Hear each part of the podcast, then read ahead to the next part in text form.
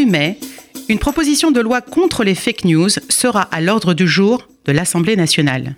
Pour le gouvernement, c'est par le biais des plateformes type Facebook, Google, Twitter que les élections américaines, le référendum du Brexit et probablement la dernière élection présidentielle française ont été influencées par des fausses nouvelles ou fake news.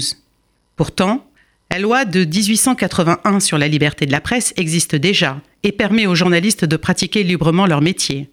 Et elle réprime déjà les fausses informations dès lors qu'elles troublent l'ordre public.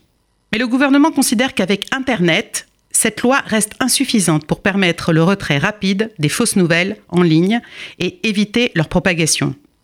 Dans la nouvelle proposition de loi, il appartient au juge des référés de suspendre dans les 48 heures la diffusion, de manière massive et artificielle, d'informations manifestement fausses et pouvant altérer la sincérité d'un scrutin électoral.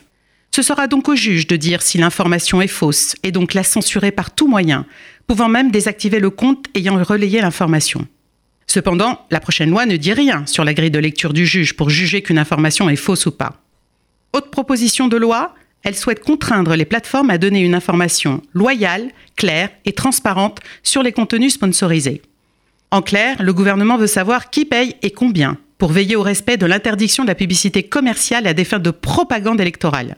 Enfin, la nouvelle loi prévoit de modifier la loi pour la confiance dans l'économie numérique de 2004 pour étendre le devoir de coopération des plateformes. Plus concrètement, les réseaux sociaux devront mettre en place un dispositif d'alerte pour signaler les fausses informations et rendre compte de leurs moyens pour y lutter.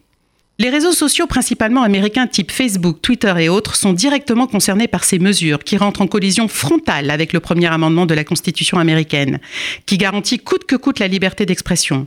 En France, c'est l'article 11 de la Déclaration des droits de l'homme et du citoyen de 1789 qui garantit la liberté d'expression, lui donnant une valeur même constitutionnelle.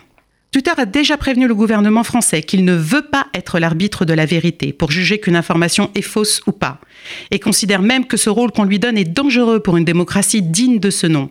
Gare à ce que la plus grande menace sur la liberté d'expression française ne soit pas le gouvernement lui-même.